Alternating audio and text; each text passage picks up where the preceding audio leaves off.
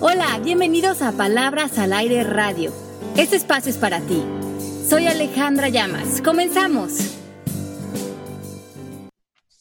Buenos días desde México. Estamos en Palabras al Aire. Perdón que tenía la boca llena, pero Mari me sorprendió. Y les mando un abrazo hasta Miami. Rescátenme, porfa. Perdón. Hola, ¿cómo están? ¿Cómo están Melanie? ¿Cómo están Mari? Tras los controles, que fue mi date del domingo y nos la pasamos bomba. Y Ale Llamas, que estuvo aquí en la Ciudad de México esta semana. ¿Cómo te fue, Ale? Me fue increíble, me fascina ir a México. Eh, vi a mucha gente querida, incluyéndote a ti. Ajá. Comí delicioso, dimos un curso. Estuvo eh, cortito, pero sabroso. Este, yo, yo, yo no voy a hacer comentarios sobre ese comentario, porque hoy prometí portarme bien, no voy a pelear. Este, ahora todo el mundo, Pepe, querido, ¿cómo estás? Me dijeron que, me dijo Mari que ya tú eres de ella. Ya, ya, ya, ya. Es que te- pues aquí, pero tú ya vienes pronto, entonces estoy contento de tenerte aquí esperándote para que te demos un tour citadino. Ajá, y le dije que te ibas a- me iba a tener que poner a pelear con todas las mujeres que tienes aquí en lista de espera y la, y la respuesta fue, primero fue sábado que domingo. Yo no soy escaparate de nadie, así que les digo a todo el mundo que la lista de espera está bien larga. La verdad es que nos reímos el fin de semana mucho, Mari y yo nos fuimos y tocamos muchos temas de interés. Un poco, nos desviamos un poco del coaching, pero tratamos de aplicarlo a la vez de diferentes tipos de radares y demás y nos reímos muchísimo, ¿verdad, Mari? Pero oigan, vamos a darle al programa porque nos quedamos la semana pasada picadísimos con Eckhart Tolle. Y picadísimos me refiero a algunos egos en específico. No Ah, sé a quién te refieres. Silencio en la sala. No, a ver, que- hoy vamos a hablar del cuerpo del dolor, que es como la segunda parte del libro. Espérate, espérate, Pepe, por favor, ¿puedes tragar antes de hablar? Ya, vean nada más. Vean, ven por qué tomo. Ven por qué tomo. Perdón, perdón, hoy dije que me iba a portar bien. Ok, Ven. eh, adelante, vamos. Bueno, el capítulo 5, chicos, del cuerpo del dolor, eh, así se llama el capítulo 5 del libro que estábamos leyendo de la nueva tierra de Eckhart Tolle, es la parte del libro que a mí más me gusta. Creo que leí por primera vez este libro, yo creo que hace como unos 10 años, cuando primeramente salió. Y cuando llegué a esta parte del libro, entendí, por lo menos en mí, un patrón repetitivo de infelicidad que aparecía cada determinado tiempo, que no entendía muy bien cómo sucedía o por qué se representaba en mí. Y cuando eh, me metí de lleno este capítulo y lo, lo leí varias veces, reconocí que esto era algo que yo experimentaba y que podía sanarlo a través del planteamiento de Catol. Así es que a mí en lo particular, este, este espacio del libro me generó mucha paz y me dio un entendimiento de mi propio comportamiento. A mí también me gustó mucho porque te, te hace ver al cuerpo del dolor como algo que, si bien es tuyo, viene de muchos lados, no es algo que tú hayas generado espontáneamente Ajá, y que de repente se puede apoderar de ti. Aunque yo creo que aquí le veo un arma de dos filos, ¿sale? Porque puedes decir, ah, no soy yo, es mi cuerpo del dolor, que en realidad sí es, pero a la vez sí eres tú. ¿Me sí, entiendo? ¿Me explico? pero empiezas a, por lo menos a crear esa conciencia. Ok. ¿Tú cómo lo viste, Mel? A mí el cuerpo del dolor se apodera de mí cada 28 días. No.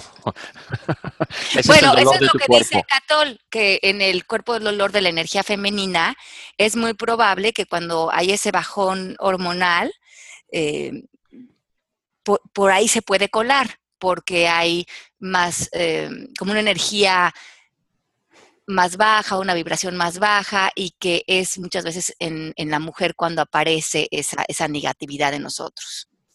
Que no fue la semana pasada, fue eh, es esta semana. Ah, Así bueno, que prepárense. Lo de la semana pasada fue solo un, fue, fue un poco de cuando la poseyó el cuerpo exorcístico del dolor a Melanie.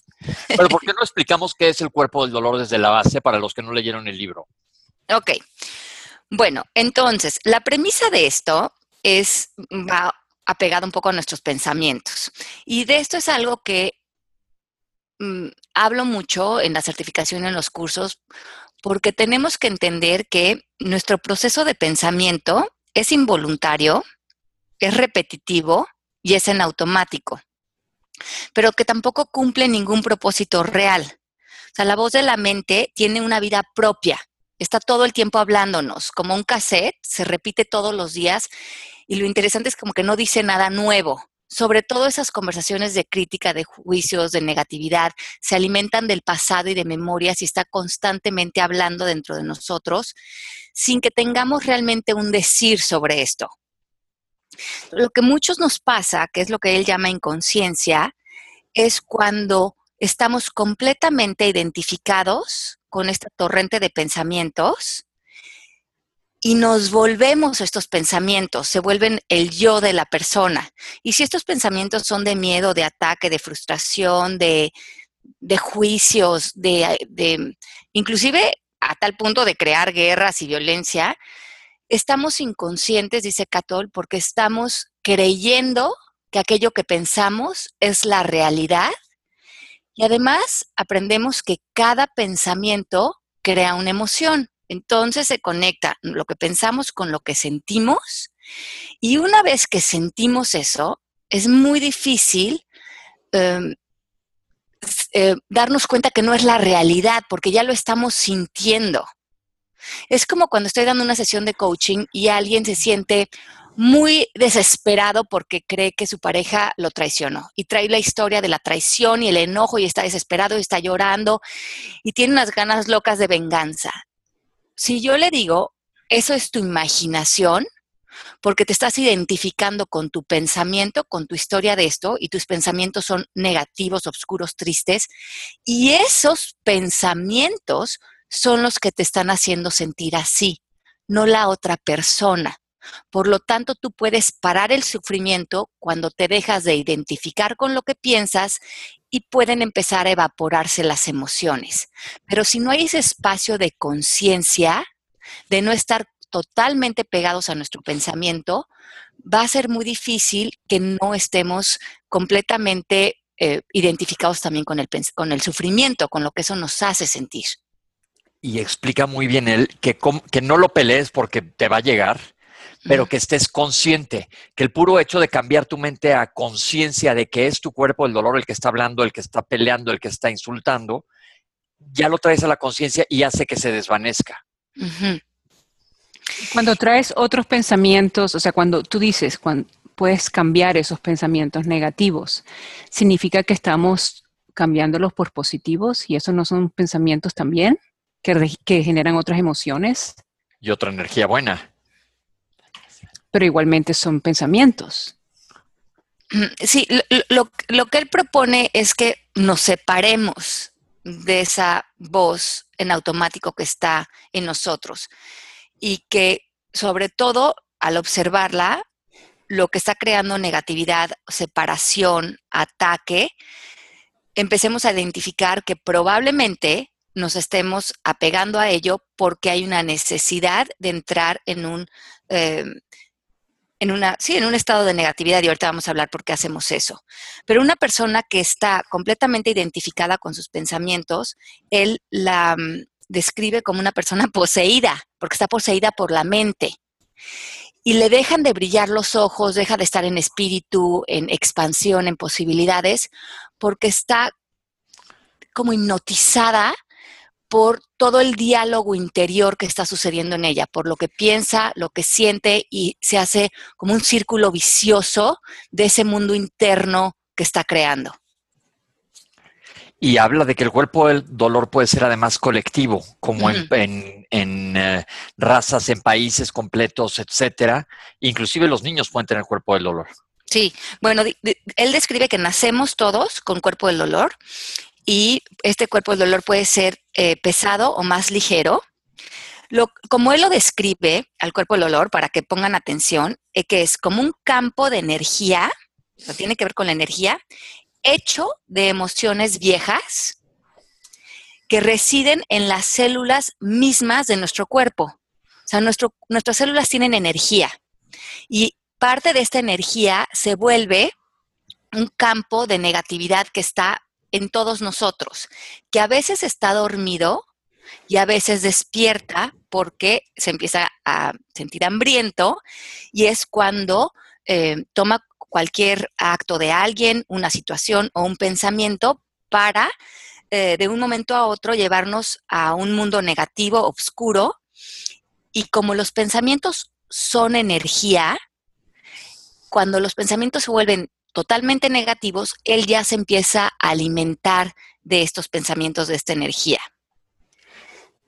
O sea que sí, el cuerpo, de, perdón, el cuerpo del dolor eh, se, se, nutre del sufrimiento. Y como decía Pepe, lo traemos de recuerdos de la infancia y también de lo que vamos sumando en la adolescencia y en la madurez.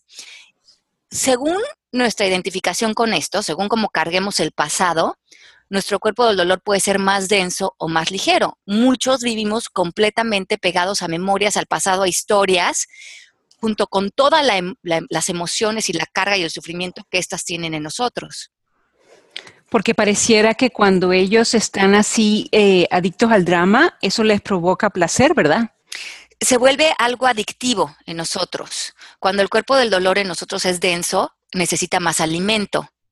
Y cuando necesita este alimento, em, cualquier situación es perfecta para arrancarnos en la rueda de, en la casa de los sustos y no nos damos cuenta, como decía Pepe, que el cuerpo del dolor se está, eh, está llevando el show de nuestra vida porque no quiere morir. Y, las, y los químicos que suelta el cuerpo del dolor en nuestro cuerpo se vuelven adictivos para nosotros. Pero también decía que la gente que ha podido despertar o crear conciencia ha sido gente que ha sufrido como tanto que han un día despertaron y dijeron, o sea, ya no más. Ya no más, sí. Dice que eh, muchas veces las personas que tienen el cuerpo de dolor más pesado, como dice Melanie, como ya no lo toleran, están hartos del sufrimiento, son personas que se acercan al despertar. Y despertar en este caso significa lo que decía Pepe, crear conciencia, ser conscientes de que no somos lo que pensamos, que no somos lo que sentimos, que somos una dimensión más allá de espíritu, de divinidad, de ser, con una conexión con el universo, y que el pensamiento está ahí, pero que no tenemos que responder a su mandato. Reconocerlo reconocerlo. Entonces, también describe al cuerpo del dolor como una forma semiautomática de energía, hecha de emociones que vive en el interior de nosotros. Pero vean qué interesante, dice que tiene su propia inteligencia, que es una inteligencia primitiva muy parecida a la de un animal astuto. Y como cualquier animal, este quiere sobrevivir. Por lo tanto, em, su sobrevivencia va a depender de nuestra infelicidad. Imagínate qué interesante. Es adictivo, vive dentro de nosotros, es eh, hecho de energía, básicamente de emociones y memorias del pasado, va a querer sobrevivir, así es que cada vez que nosotros estemos infelices, hay una ganancia para el cuerpo del dolor que nos va a engañar y nos va a hacer actuar de maneras violentas, de atacar, de crear separación con otros, de tener enemigos, de, culpa, de miedo, de ataque. Cuando estemos en esas posturas, quien se está nutriendo realmente, lo que en realidad está pasando, no es el gran problema que tengo con otra persona, es que mi cuerpo del dolor está tomando fuerza dentro de mí para para no irse, para quedarse viviendo como este parásito psíquico, como lo define el catol. Y Ver pregunta, Ale, ¿y cómo nos desidentificamos de esos pensamientos? Es fácil decirlo, entenderlo y querer llevarlo a cabo, pero ¿cómo lo haces? ¿Identificándote con lo que te funcionaba? Yo me he tenido que releer en mis diarios cartas y cosas personales que me escribía a mí misma. Bueno, el antídoto de esos pensamientos y del cuerpo del dolor es el presente. El cuerpo del dolor necesita del pasado, que es donde vive la emoción de la culpa. Siempre que sientan culpa, pregúntense qué estoy pensando. La culpa es producto de un pensamiento, de una historia del pasado. Y si están en angustia, están en pensamientos que tienen que ver con el futuro. Ajá. Si estamos en el presente ahorita y despertamos a este momento, ustedes volteen a ver alrededor. Voltean a ver el sol, eh, a lo mejor agua que están pudiendo tomar, están escuchando este podcast. En este momento pueden estar en paz, en bienestar. Hasta que no llega un pensamiento acerca del pasado, pelearse con algo que fue, o acerca del futuro. Qué miedo que va a pasar esto, que no me va a alcanzar. Pero si están aquí, aquí no pasa nada. Aquí la única responsabilidad es estar, eh, como dice Catol, ser uno con el momento. Y cuando somos uno con el momento estamos en presencia. Por lo tanto, nuestra atención ya no está en nuestros pensamientos, está en disfrutar la experiencia, lo que está ahorita sucediendo frente a mí. Y eso en este momento es perfecto, si no lo peleamos. Ahora, para llegar a esto, Ivette, tenemos que practicar tenemos que practicar poner nuestra atención en el momento presente y bajar la atención de nuestros pensamientos, porque muchos de nosotros durante muchos años hemos vivido en la mente. La Pues mente no tiene respuestas para nosotros. Las respuestas están en nuestro ser, en nuestra sabiduría, en nuestra voz interior. Y hay que bajar al corazón, empezar a vivir ahí. Eso me encantó porque eh, también rompe muchos paradigmas con los que hemos crecido. Los que somos muy neuróticos, por si habemos más de uno en la sala, que somos muy planeadores, pensadores todo el tiempo pensando en tengo que arreglar esto, controlar esto, te dicen que no, que la verdad la estamos haciendo mal, que el éxito llega por otro lado. No, no quiere decir tampoco que te duermas en tus laureles, esperar así que te caiga del cielo, pero todo volvemos a la base que a mí me gusta tanto del coaching, que depende de dónde venga todo, de Sí. dónde salga. Exacto, si tu intención está creada por amor o por miedo. Pero aquí ayer en la noche en, en la certificación estábamos teniendo una sesión de coaching muy interesante de cuestionar este pensamiento que tenía una chica de eh, tengo que tomar una decisión, era su pensamiento. Y es, y nos dimos cuenta a lo largo de la sesión cómo estaba completamente ligado con la voz del pensamiento estar buscando las decisiones a través de lo que pensamos, de evaluar mentalmente. Y en realidad nuestras decisiones las tomamos desde nuestra sabiduría, desde eh, lo que sentimos, desde la voz interior. Mucho de lo que vamos aprendiendo es ¿qué- cómo sientes esto, qué tal lo vibras para ti, hace eco con tu espíritu. Y desde ahí, como dice Pepe, tomamos una acción. No necesitamos la mente para tomar decisiones. Si empezamos a tomar decisiones desde nuestra intuición, desde lo que es auténtico para nosotros, cuando estamos listos actuamos y probablemente ese actuar va a ser el que esté alineado con nuestro espíritu. Así es que será un actuar efectivo para nosotros. Voy. Ok, ahorita, en este momento, es fácil pensar lo que estamos hablando. Pero ¿qué tal si esta tarde ah, tenemos una cita con el dentista? Ok. ¿Cómo yo voy a estar presente y salir del amor cuando me están metiendo la eh, puya esa para, para dormirte la muela? O sea, Ahí te va. ajá, dime. Hay tres, tres cosas, hay tres, una fórmula que consta en tres pedazos. Una es aceptación. Dos es hacerlo con, con gozo, con júbilo, contento. O sea, me fascina que me cree que me no, no, no, ¿Puedo acabar de hablar primero? Estoy tratando de analizar tus tres. Oye. Entonces, una es aceptación. Dos es hacer goz- gozarlo. Tres es entusiasmo. Entonces, en lo que te va a tocar ahorita, no creo que tengas mucho gozo ni entusiasmo, pero pues acéptalo, go with- ve, ve con el flujo así y nada, pues fl- flojita y cooperando, que salga bien. tu Ahorita muela. cooperan- ok, pero si me sale una tremenda grosería o un au o un... Ah, no, también te dicen que no te reprimes. Déjalo, pero, Eh, pero acepta que vas a estar en, ahora sí, literalmente en la muela del dolor. Pero, Pepe, y tú que eres médico, cuando a ti te meten las cosas por allá abajo Ajá. este, y no te gusta, y tú estás en el presente, hay un gozo cuando tú lanzas una palabra mala o un, qué sé yo, eh, no se pueden Sí, decir sí, sí, sí, se dice una, una mala palabra, sí se Eh, vale. Eso Para, no. mí, para mí eso es gozar también, pues. Ah, bueno, pues entonces espero que no lo hagas con la boca llena de jeringa, porque a ver cómo te va. bueno, justamente el lunes fui al dentista en México.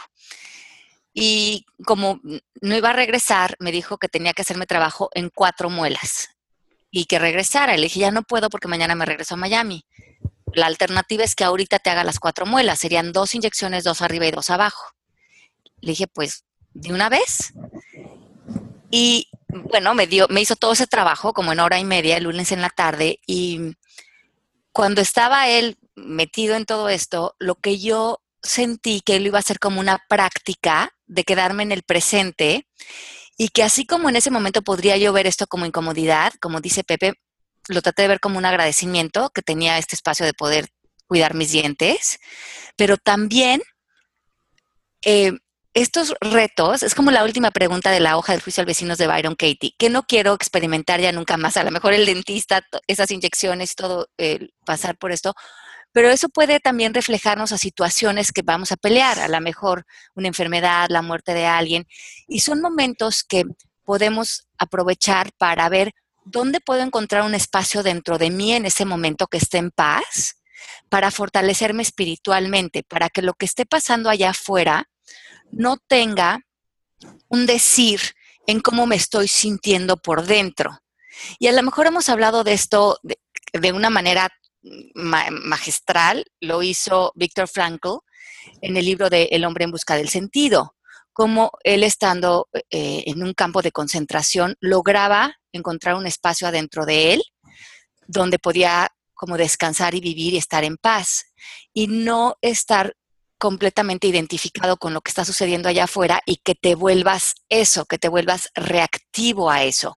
Porque es lo que dice Catol, esa reactividad al exterior nos hace uno con el exterior desde nuestra parte más pobre.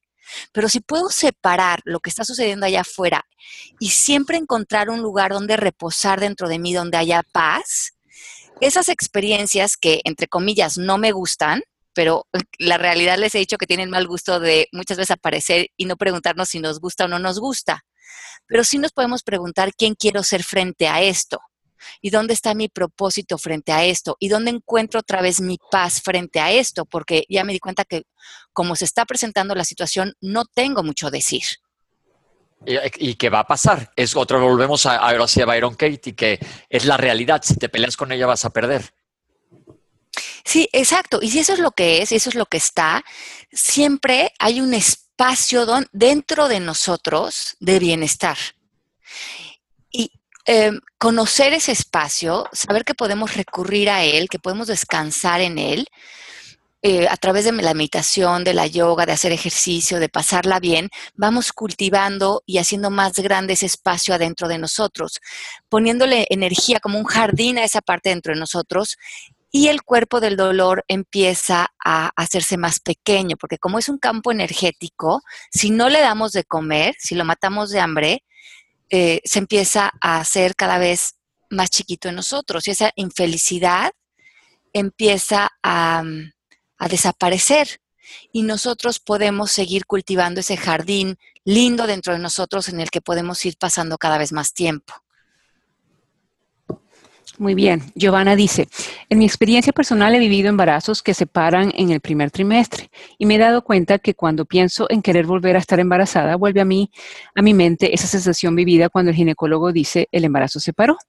Me ha costado mucho no sentir miedo de volver a vivir esa experiencia e intentarlo de nuevo. E, entonces, estamos viendo cómo... Eh, como lo describe Catol, que tiene que ver con memorias del pasado que ya pegamos a ciertas emociones. Le dimos un significado a eso en ese momento. Y lo que él dice es que muchas veces nosotros lo que hacemos es tenerle miedo al miedo. Le tengo miedo al miedo de sentirme así. Pero si podemos relacionarnos con esa memoria desde la neutralidad y podernos dar la oportunidad de volver a tener una vivencia y quedarnos en un propósito de paz y de amor, al no ser reactivos, nos podemos quedar en un espacio de posibilidades y de bienestar y decidir cómo me quiero relacionar con esto que me quiero dar la oportunidad de volver a vivir. Sobre todo porque, porque el miedo lo único que te va a hacer es pasarla fatal. No quieres volver a sentir eso, pero a lo mejor no, te estás negando una oportunidad algo increíble por el miedo a pasar eso, te estás negando tú algo. Y estás reaccionando de una memoria, estás reaccionando de un recuerdo. Pero en cada momento podemos decidir eh, cómo nos queremos relacionar con algo. Decimos en coaching que o estamos reaccionando o estamos escuchando una nueva posibilidad de cómo quiero ser frente a algo. En coaching también decimos que escogemos un propósito del ser. Eh, Pepe ha dicho que es eh, que, les luz, Tumel. Eh, alegría. Alegría, exacto. Y yo, yo me he comprometido con estar en paz. Entonces, cuando estamos viviendo algo, dice aquí Giladori, dice, es muy difícil porque está viviendo esa realidad. Ok, y, muchas veces usamos eso, es que esto es muy difícil. Es más difícil estar viviendo algo y después bañarlo de pensamientos negativos y de miedo. Es más fácil decir, esta es la realidad que estoy viviendo, estoy abriéndome esta posibilidad y me voy a pegar a mi propósito, el que ustedes hayan escogido. Si quiero ser paz y quiero ser congruente con eso, pero quiero seguir viviendo y probando esto, ¿Cómo lo puedo vivir desde la paz? ¿Con qué tipo de pensamientos? ¿Qué nuevas posibilidades hay para mí para quedarme en un lugar de bienestar? Porque si no, voy a estar viviendo eso, pero aunado a eso, lo estoy eh, empapando de una negatividad, de un miedo que ahí sí se me está haciendo mucho más difícil. Muy bien. Y un Hurtado dice, yo no sabía de Eckhart, pero en mi adolescencia tenía uno de los más monstruosos cuerpos del dolor que pueden imaginar y culpaba todo por todo, exageradamente, hasta que un día mi cuerpo, a punto de vencerse, por fin escuchó una frase de mi madre que me dijo, esto que piensas tú, lo pusiste allí. Eres tú quien elige lo que piensas. Elige ahora que ya no lo quieres vivir. Y tarde, pero mi proceso estoy siempre segura que comenzó allí. Sigo en proceso, pero estoy segura de que he encontrado a ustedes y a Ecker como respuesta a mi petición al universo. pero ¿y sabes qué es interesante? Que dice que puedes hacer eso de la elección de los pensamientos cuando te sientas totalmente abrumado. Dice, concéntrate en nada más una respirada, una inhalación aguántalo y exhálalo, porque en tu cabeza no puede haber dos pensamientos a la vez. No puedes estar pensando en una cosa y a la vez en otra, es nada más uno a la vez, aunque sea como una película de cine que va rapidísimo. Pero con esto frenas el ratón en la cabeza y te da tiempo de regresar a, empoderarte, a estar en, tu poder y en tu ser, en tu centro para poder tomar decisiones. Sí, en ese pensamiento, eh, en esa selección de pensamiento, es cuando puede entrar esta suspensión de decir, ¿qué nueva posibilidad hay para mí en cómo me quiero relacionar con esto? Ale, fíjate que ahorita un comentario que me hizo Mel en nuestro chat privado me hace pensar en algo. Dicen que él todo el tiempo te dice que estés en el presente, nada más en lo que estés haciendo ahorita. De cuenta, nosotros ahorita en el radio tenemos que estar totalmente concentrados en esto. ¿Qué hay? Porque esto sí me cae a mí como anillo al dedo, la culpa de esto, de la gente multitasker. Eh, hay esta gran diferencia, y, de esto también lo, menciona eh, en el libro. Eh, ¿Te acuerdas, Pepe, cuando dice que podemos estar en estas dos dimensiones, en el ser o en hacer? Ajá. Y que aunque nosotros somos seres creativos y seres de acción, no perdernos en hacer, hacer, hacer y en eso disolver nuestra presencia sino podemos estar haciendo cosas al punto que podamos estar en presencia frente a ellas. Y cada uno de ustedes sabrá cuál es el límite de ese multitasking que puede hacer. Pero em, sería importante que estén evaluando cuándo están dejando de ser, de estar ahí por estar poniendo a la mejor atención en mil cosas a la vez. Y esto nos pasa ahora mucho con los teléfonos. Muchísimo. No, a muchos de nosotros, por lo menos a mí. A, veces en esta distracción del teléfono, mi hija me está hablando algo y tengo cacharme de que estoy respondiendo algo en el WhatsApp o lo que sea y decir, no, no, no, no, no, está mi hija hablándome. Eh, dejo el teléfono y automáticamente me pongo en presencia y es estarnos cachando de cuando nos estamos alejando del presente porque en realidad puedo estar haciendo las dos cosas, pero ya ninguna de ellas realmente tiene eh, mi ser en conexión con eso. Buena suerte con eso, Pepe. Igual para ti, Mel. Dice Adrián, ¿y qué hay de la gente que trabaja con la imaginación? Por ejemplo, los diseñadores o artistas visuales que viven más en el mundo de los pensamientos. También me lo cuestioné yo durante el libro porque yo soy mucho de irme a mi imaginación para varias cosas. Sí. vean esto también que interesante del cuerpo del dolor.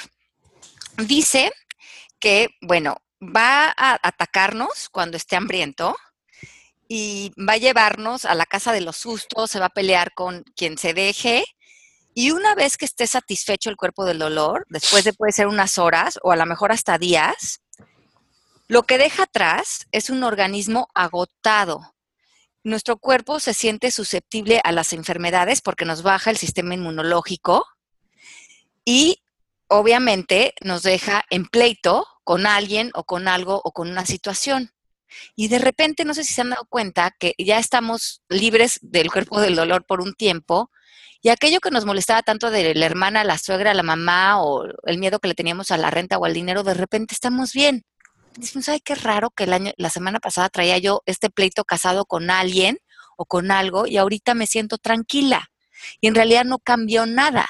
Lo que se transformó fue la necesidad del el cuerpo del dolor de estarse alimentando o no de esas aparentes situaciones o personas. Y lo que también dice es que como es adictivo, muchos de nosotros vamos a tener personas a nuestro alrededor con quien espejeamos este cuerpo del dolor. Por ejemplo, un matrimonio puede estar más unido por su cuerpo del dolor que por el amor. Pobre matrimonio. Ajá. Hay miles así. Miles. Y, dices, pero qué raro, ¿qué harán? Qué, por, qué están juntos? Y todo el día se pelean o todo es una bronca con ellos, el control remoto, el programa que van a ver, a dónde van a ir de vacaciones, todo es conflicto. Y en realidad esas dos personas tienen un cuerpo de dolor denso y se necesitan para esta parte adictiva. O sea, uno para el otro representa, digamos, su alcohol. La codependencia, una codependencia de, a partir del cuerpo del dolor. Así es que es importante que empiecen a ver su vida y vean qué situaciones están allá afuera. El la típica cosa por la que se pelean con alguien, por el dinero, por en, la casa, cuál es el típico tema, la tarea, el baño de los niños, eh, el pago de la renta, cuál es el típico pleito que traen con una hermana o con una mamá o con ¿Qué es lo repetitivo? Porque a lo mejor ahorita estamos despertando y nos damos cuenta que no tiene que ver con eso, sino que nos enganchamos cada determinado periodo de tiempo con esto que pensamos que era lo que estábamos discutiendo, pero que en realidad nos engañaba el cuerpo del olor para nutrirse por ahí. Y esas personas, esas situaciones, empezar a desengancharnos de ellas para darnos cuenta que eso realmente eh, era el propósito del cuerpo del olor por ahí alimentarse y no tenía nada que ver con lo exterior. Wow. Eh, Adriana, Adriana en Cancún nos dice que el libro menciona lo de los artistas. Según Eckhart, muchos de los artistas sacan su cuerpo del dolor a través del arte. Totalmente de acuerdo. Yo estoy en una compañía donde estoy con puros artistas y mientras más estresados, estresados están, más bonito le queda su trabajo. O mira las expresiones del arte moderno también, ¿no? De repente hay cosas que dices, híjole, wow, pues esto, ¿en qué estaba pensando cuando pasó esto? Exacto. Y, aquí dice em, que una persona que está completamente apegada al cuerpo del dolor, o sea, cuando estamos poseídos por él, no podemos separar, eh, como que no podemos distinguir que la persona o la situación no son lo que nos está haciendo sufrir sino que son lo que pensamos acerca de eso. Esas personas en situación necesitan como puente nuestros pensamientos para pasarla mal. Pero cuando estoy metido ahí, si yo estoy enojada con Pepe y estoy en un drama y en un cuerpo del dolor con él, pienso que Pepe me hace sufrir porque estoy completamente inconsciente y he pegado mis pensamientos a Pepe. Y no puedo em, dejar de atacarlo, de juzgarlo y sentir esta negatividad por él. Y cuando empezamos a despertar, nos damos cuenta que al yo sanar mis pensamientos, Pepe se vuelve una persona neutral otra vez. Pepe es un espejo, o sea, realmente el problema está en ti. Es como si viéramos que eh, como una pantalla del cine, está, está en blanco, y nosotros fuéramos el proyector que está atrás que proyecta la imagen.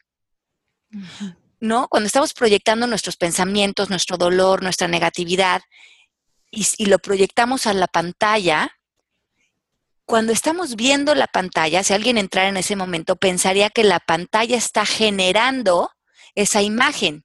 Y si esa imagen se pone triste, inclusive lloro y pienso que me está haciendo llorar esa pantalla que está ahí. Pero hay eh, un, un momento en que si apagamos el proyector, la pantalla está en blanco. Pero sí hubo una creación de dolor. Y eso hacemos paramos a, por ejemplo, a Pepe enfrente, le proyectamos los pensamientos de dolor y pienso que Pepe me está provocando el dolor, pero en el momento en que yo apago mi película, Pepe se vuelve otra vez este canvas blanco. Le quitas la historia que le traes puesta allá encima. Exacto. Y ahora vuelve a aparecer Pepe con todas sus posibilidades, pero sobre todo aparece este espacio de decir quién quiero ser yo con Pepe o esto que me está despertando de Pepe que tiene que ver conmigo, porque si lo estoy proyectando, está saliendo de mí, es un dolor que me pertenece a mí. Y eso es lo que tenemos que trabajar. ¿Por qué no comentas un poco del cuerpo del dolor en niños? Me gustó mucho eso. Yo creo que cuando yo era niño tenía mucho cuerpo del dolor también. Dice que como que nosotros, como este es un campo energético que está en nosotros, en los niños va a ser va a ser como parte como una característica. Pero al nacer también dice que se pasa de generación en generación el cuerpo del dolor. Por lo tanto, eh, nace el niño con este campo energético dentro de él. Se puede hacer más eh, intenso o más denso también según eh, la familia con la que crezcamos. Si nuestros padres y nuestros hermanos ya tienen una dinámica densa o muy eh, pronunciada de estarse alimentando del cuerpo del dolor, nuestro cuerpo del dolor va a responder al de ellos, por lo tanto se va a incrementar. Nos vamos a meter en su dinámica enferma energética. Si nosotros nacimos con un cuerpo del dolor denso, pero nuestros papás están en un grado de conciencia importante, nos van a ayudar a que cuando nosotros caigamos en nuestros lapsos de cuerpo del dolor, ellos nos ayuden a movernos a presencia, nos contengan en, en, amor y nos lleven a no identificarnos con esos pensamientos, sino a generar otro espacio de nosotros de sanación pero muy, muy pocos estamos en ese espacio de conciencia en el que realmente estamos ayudando a nuestros hijos a trascender este, este cuerpo del dolor. Por lo tanto, es mucho el trabajo de nosotros estar conscientemente en ello y si tenemos hijos, ver su cuerpo del dolor y ayudarlos a aligerarlo. Dicen que además cuando un niño se esté echando un berrinchazo de esos de patalear, ignorarlo totalmente porque es su cuerpo el dolor y que ya que haya pasado, cuando esté tranquilo, decirle, oye, ¿qué te pasó? Como los niños no son tontos, sino hablarlo con ellos. Exacto. Él dice, cuéntame, ¿le quieres poner un nombre a esto? ¿Qué te decía? Ese, e, ese, ese, ese, el cuerpo del dolor se le pone un nombre, eh, Tomás. ¿Qué te decía Tomás? ¿Qué, te hacía sentir? Para que puedan empezar a, a, hacer una separación entre ellos, su pensamiento y el cuerpo del dolor, que no se vuelva uno mismo. También dice que, por ejemplo, en este cuerpo del dolor colectivo, menciona Ecatol en el libro que, por ejemplo, en el proceso de la Inquisición, se torturaron y mataron a casi, bueno, de, de 3 a 5 millones de mujeres. El cuerpo del dolor colectivo femenino en esa época se volvió muy alto porque había tanto dolor en el género femenino. Y esa, ese dolor que carga eh, la mujer en el, y que lo cargamos de manera colectiva, eh, lo que dice es que es importante sanar nuestro cuerpo del dolor individual, el que cada una de nosotros tengamos, pero también reconocer que tenemos un cuerpo del dolor femenino, porque la mujer ha sufrido tanto a lo largo de la, de la historia de la humanidad. Entonces también sanar lo, lo que venimos arrastrando de, históricamente como mujeres, sanar eh, todo el campo energético femenino que hay en nosotros y en todas las mujeres que se conectan con nosotros. Eso aplica para la pregunta que nos hace Miss Chocosuela, que habla de lo mismo de su cuerpo colectivo del dolor de, viniendo de Venezuela. y, cuando es colectivo, como ella dice, de Venezuela o, de los niños, la manera de sanar y de no conectarte a eso es estar en presencia, estar en amor, eh, crear una eh, responsabilidad de no pegarte a esos canales de miedo que te está ofreciendo el exterior, sino saber que tú puedes ser un ejemplo para los demás siendo presencia y siendo amor. Pues se nos acabó el tiempo. Bueno, por último, él dice que la fuente de maldad que existe en el mundo, la única fuente de maldad es la inconsciencia. Y la inconsciencia es vivir apegados a lo que pensamos. Pero que entendamos también que el perdón disuelve la identidad de víctimas y que cuando dejamos de ser víctimas, dejamos el enojo, dejamos el pasado y podemos estar en el presente y sobre todo conectarnos con nuestra luz. Y se puede poquito a poco, como por magia, se va desapareciendo. Sí, es una práctica, es un hábito, pero primero tenemos que saber que estamos ahí. Dice Catol que el, primer paso para la salud es reconocer que estamos dementes. que hay esta demencia dentro de nosotros y que mientras no reconozcamos cada uno de nosotros que estamos locos, no vamos a empezar a sanar. Mientras que pensamos que estamos bien y justifiquemos nuestros ataques y sigamos en separación y sigamos en esta infelicidad, pues estamos tan enfermos que ni siquiera vemos que hay otra alternativa para vivir. Exacto. Nos hablan aquí también que los programas de drama y películas, si yo comento ya la próxima semana les decimos de esto también porque tiene que ver, pero déjenme decir un par de anuncios. Si quieres certificarte eh, en nuestro proceso MMK, inscríbete a la certificación que es online, tienen pagos mensuales flexibles, validez internacional y una plataforma online y clases en vivo. Escribe a servicio arroba mmkcoaching.com y otro anuncio importantísimo lo voy a leer tal cual. Si quieres realizar un cambio integral en tu ser, Vivir en tu Grandeza es un seminario de 9 a 6 de la tarde que vamos a realizar en la Ciudad de México el día 9 de abril. Escríbanos porfa a mexico.mmkcoaching.com. Cuesta 1,900 pesos y vamos a estar ahí presentes Ale, yo y la más importante que por fin se va a dignar a venir a México, Melanie, la vamos a tener entre nosotros para pasearla todo el fin de semana. Muy bien, pues llegamos al final del programa. Gracias por escucharnos. Ya saben, si se quieren certificar en el proceso MMK, eh, acompáñenos y eh, acompáñenos también en México. El 9 de abril es, es un, todo un día para sanar amor, relaciones, espiritualidad, va a haber dinámicas. Va a estar muy, muy lindo ese día. Los espero en el auditorio del Hospital Español. Si no viven en México, échense el brinco el fin de semana. Les prometo que va a valer la pena estar ahí. El precio es bastante económico porque queremos que toda la gente que pueda eh, tomar este intensivo eh, pueda hacer un antes y un después en su vida. Así es que los esperamos. Los queremos mucho. Eh, un besito grande. Qué rico estar con ustedes, Melanie, Pepe, Mari. Los adoro. Adoro a todos ustedes en el chat que nos escriben y que se comprometen con nosotros. También un besito a los que nos escuchan en los podcasts. Bye bye. Gracias por acompañarnos. Claro que sí. Un beso. Chao, chao. Esto fue Palabras al Aire Radio con Alejandra Llamas. Te esperamos en vivo la próxima semana.